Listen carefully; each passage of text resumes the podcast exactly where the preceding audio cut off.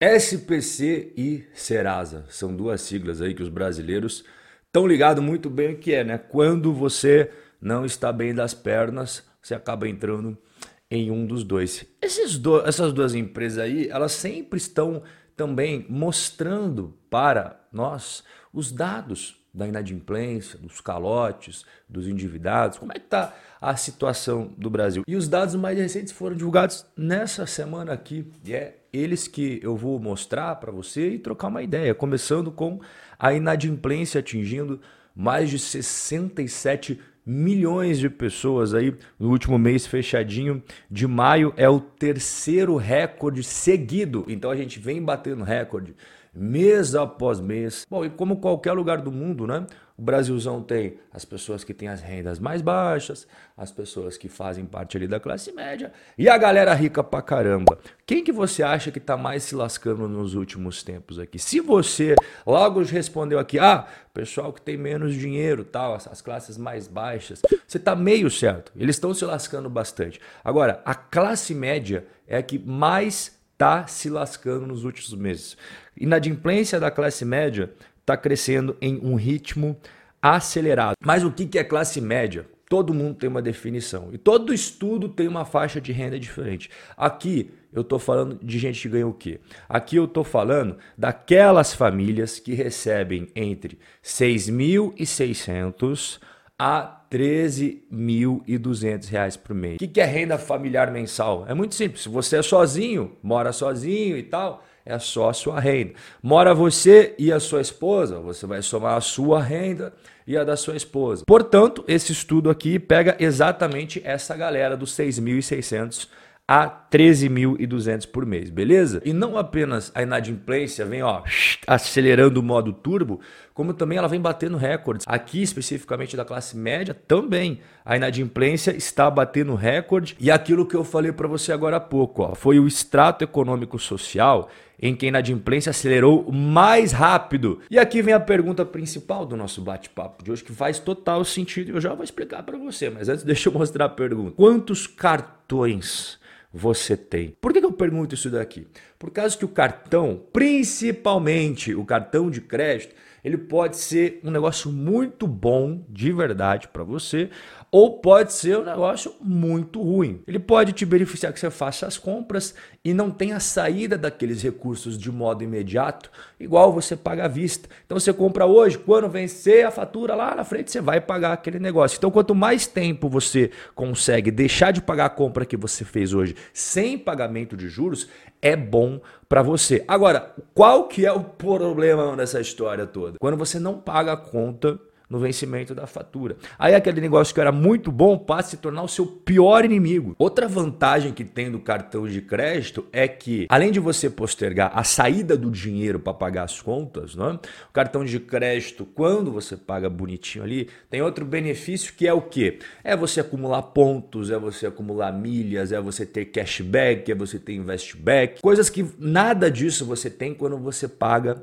no débito. Então eu sempre recomendo para você o seguinte: paga tudo que der no cartão de crédito, principalmente se o cartão de crédito tiver esses benefícios que eu acabei de mencionar. Só que eu preciso que você se comprometa comigo falando assim, Rob, eu vou pagar com certeza, sem sombra de dúvida, a fatura no dia. Por N motivos, se você não consegue pagar a fatura no dia, não adianta nada ter pontos, cashback, investback, porque o que você vai pagar de juros no rotativo e no parcelado vai te destruir, irmão. Você já respondeu aqui embaixo quantos cartões de crédito você tem, se você se dá bem com eles ou não, né? Se você utiliza eles no dia a dia ou não. E por que eu estou falando isso? Por causa que hoje 52% dos brasileiros têm três ou mais cartão de crédito. E quando a gente olha a importância do cartão de crédito dentro do grupo de endividados no Brasil, é gigantesco.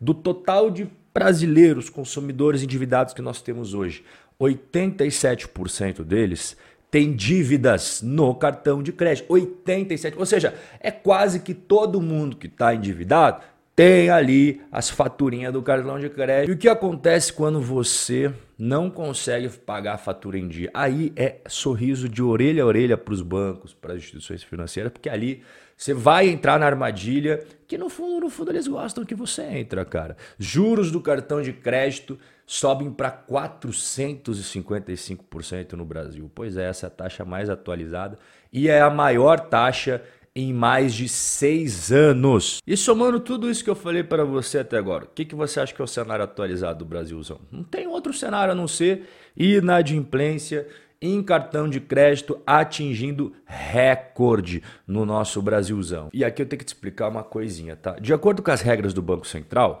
tudo que você não paga no vencimento da fatura do seu cartão de crédito vai porque eles chamam de rotativo. Após um mês no rotativo, aquele valor ele precisa ser parcelado, como se fosse um empréstimo pessoal, beleza? A taxa do rotativo bateu 455%, igual mostrei para você. Sabe quanto que tá a inadimplência na galera que entra no rotativo? 54%. Você já parou para pensar? Então, assim, ó, cada 100 pessoas que entram no rotativo, 100 pessoas, tá? 54 não consegue sair. E aí entra naquela bola de neve que, cara, nunca termina bem. Os brasileiros estão enfrentando níveis recordes de inadimplência com os cartões de crédito, tanto no rotativo quanto no parcelado. Aproximadamente 43 bi, bilhões com B, desses créditos estavam inadimplentes. É a maior taxa de inadimplência mensal desde o início dos registros em março de 2011. E aqui a gente tem mais um pulo do gato porque os cartões não é só do Itaú, Bradesco, Santander, né? Não, não é só desses bancões, não. Tem também as lojas varejistas que adoram empurrar um cartãozinho para a galera e a galera ali no calor do momento, querendo fazer a compra, achando que vai ter um monte de facilidade, faz o cartãozinho das varejistas, né? E elas também acabam pesando para inadimplência, as pessoas que não estão pagando as contas. Claro, disparado os bancos e cartão de crédito aqui sempre em primeiro lugar, né? É, faz total sentido pelas taxas que os caras cobram, um absurdo, é difícil você sair dessa bola de neve. Só que olha o varejão aqui, ó, que às vezes se paga de bonzinho, né? Querendo ajudar as pessoas. Meu irmão, fez o cartão de crédito, não pagou, vai rodar junto, não tem muita diferença pro bancão não. Se você ficar descontrolado, não conseguir pagar as paradas, já era, vai rodar junto. Aqueles dados que eu mostrei para você no começo era do SPC.